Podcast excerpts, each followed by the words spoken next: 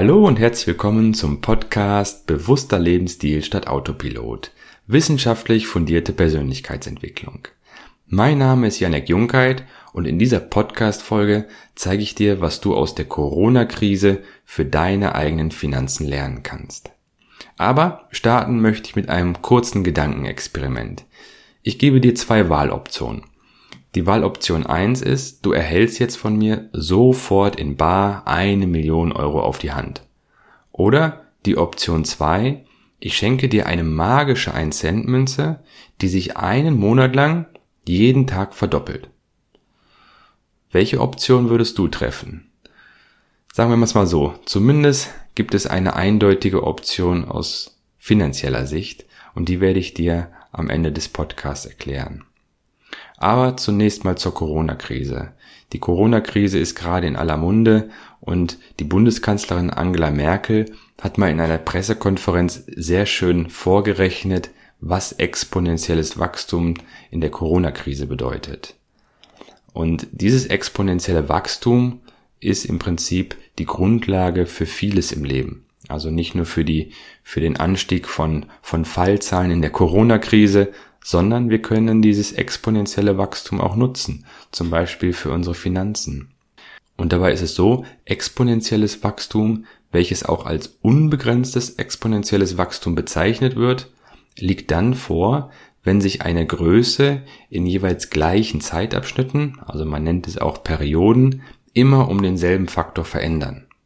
Also ein konstant prozentuales Wachstum ergibt am Ende immer eine Exponentialfunktion.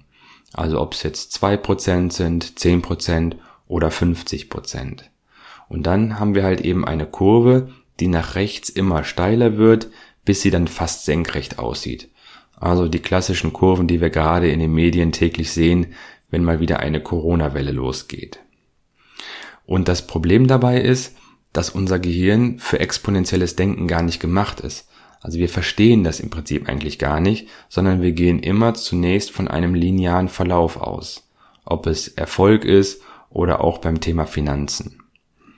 Und ich möchte dir mal ein kurzes Rechenbeispiel vorführen. Sagen wir mal, du kaufst dir jeden Tag etwas für sieben Euro.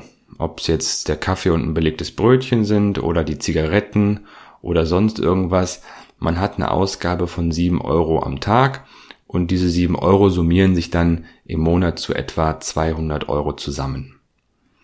Und wenn man diese 200 Euro dann pro Monat 30 Jahre lang beiseite legt, dann hat man nach den 30 Jahren 72.000 Euro beiseite gelegt. Wenn man diese 200 Euro pro Monat allerdings anlegt und das mit einem Zinssatz von 5%, der jetzt auch im Aktienmarkt über eine lange Zeit mehr als realistisch ist, dann sind aus diesen 72.000 Euro am Ende der 30 Jahre insgesamt 160.000 Euro geworden. Also dieses Beispiel soll verdeutlichen, dass auch kleine Ausgaben verteilt über einen langen Zeitraum durch die Macht des Zinseszinseffekts eine sehr große Wirkung haben können. Und Albert Einstein erkannte das bereits. Er sagte, der Zinseszins ist die stärkste Kraft im Universum. Nochmal, der Zinseszins ist die stärkste Kraft im Universum. Und aufgrund der emotionalen Ausprägung kaufen wir aber im Prinzip übertragene Emotionen und nicht die Produkte mit unserem analytischen Großhirnrinde. Das heißt, dadurch, dass unser Gehirn nicht in der Lage ist, diesen Faktor Zeit und Zinseszins mit in den Wert einzurechnen, treffen wir halt eben relativ leicht falsche Entscheidungen und unterschätzen dadurch sehr häufig den Wert, gerade bei größeren Anschaffungen. Das heißt, langfristig sollten wir aufgrund der Inflation unser Geld auf jeden Fall in Sachwerte, wie zum Beispiel Aktien anlegen. Denn häufig entspricht die Inflation der Wertsteigerung bei Sachwerten und deshalb profitieren wir halt eben mit Sachwerten von der Inflation. Aber wichtig, hier ist es auf jeden Fall ratsam, sich der Expertise von Experten zu bedienen denn hier kann man auch sehr viel falsch machen. Und eine Studie hat zum Beispiel gezeigt, dass die Deutschen ihr Geld zum größten Teil in Geldwerte anlegen und damit der Inflation unterliegen und nicht in Sachwerte. Nun möchte ich gerne das Gedankenexperiment aus dem Anfang der Podcast-Sendung auflösen. Für welche Option hast du dich entschieden? Ich rechne dir nun vor, was mit dieser magischen 1-Cent-Münze passiert und wie sie sich entwickelt. Nach 10 Tagen hat sich diese 1-Cent-Münze zu 5,12 Euro entwickelt. Und nach 20 Tagen bereits zu 5.242,88 Euro. So, zu dem Zeitpunkt würde man erstmal ausgehen, gut, es sind ja nur noch elf weitere Tage, also wäre die Entscheidung für die eine Million Euro auf jeden Fall die richtige gewesen.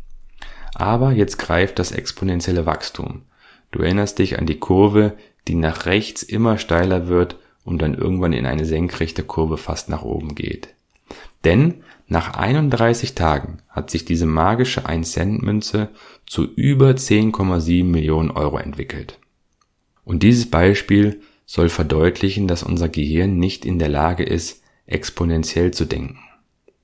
Ein weiteres schönes Beispiel finde ich, was auch sehr anschaulich ist. Stell dir vor, du nimmst ein Blatt Papier und würdest es theoretisch 51 mal falten. Wie hoch wäre dann der Papierstapel? Also reden wir jetzt von einem Meter, vielleicht sogar 20 Meter oder 100 Meter. Nein, dem ist nicht so. Es handelt sich auch hier um ein exponentielles Wachstum und es geht hier um mehrere Millionen Kilometer, also in etwa die Entfernung Erde zur Sonne. Ein Blatt Papier 51 mal gefaltet. So, ich hoffe, du hast ein bisschen verstanden, dass die Corona-Krise auch eine Chance für dich sein kann, zum Beispiel indem du die Kraft des exponentiellen Wachstums für deine Finanzen nutzt. Ich danke dir vielmals fürs Zuhören, würde mich freuen, wenn du ein Feedback hier lässt und wünsche dir alles Gute, bleib gesund und bis nächste Woche. Liebe Grüße, dein Yannick.